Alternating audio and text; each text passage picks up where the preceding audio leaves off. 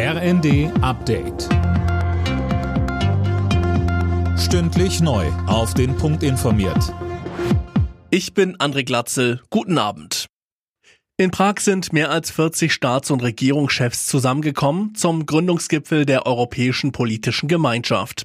Ziel soll es unter anderem sein, die Sicherheit, die Stabilität und den Wohlstand auf dem europäischen Kontinent zu stärken. Josef Janning von der Deutschen Gesellschaft für Auswärtige Politik sagte bei Phoenix, Russland ist nicht eingeladen. Eben aus gutem Grund, weil Russland erkennbar nicht auf der gleichen Wertebasis steht wie die Staaten, die da heute zusammenkommen. Es soll ja zumindest auch ein Signal sein, auch etwa an Länder wie die Türkei oder äh, Aserbaidschan, die ganz gerne so eine Schaukelpolitik zwischen Westen und Russland betreiben, dass sie sich dann auch bekennen müssen. Nach den ersten Untersuchungen der Lecks an den Nord Stream Pipelines hat sich der Verdacht der Sabotage erhärtet. Wie der zuständige Staatsanwalt in Schweden sagte, hat es in der Nähe der Pipelines Detonationen gegeben. Jetzt wird Beweismaterial vom Tatort untersucht.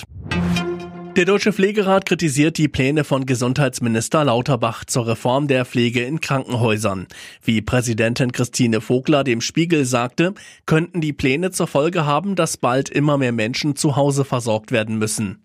Sönke Röhling berichtet. Anlass für die Kritik ist ein Gesetzentwurf von Lauterbach, der vorsieht, dass das Finanzministerium ein Mitspracherecht haben soll, wenn es um die Anzahl der Pflegekräfte in Kliniken geht, auch wenn der tatsächliche Bedarf höher ist. Vogler beklagt, dass sie mit ihrer Expertise in Lauterbachs Haus nicht durchdringt und sich auch die Kommission zur Reform der Krankenhausversorgung kaum für die Pflege interessiere.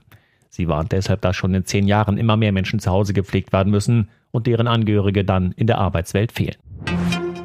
Lidl-Gründer Dieter Schwarz ist der reichste Deutsche. Das Manager-Magazin schätzt das Vermögen des 83-Jährigen auf 36 Milliarden Euro.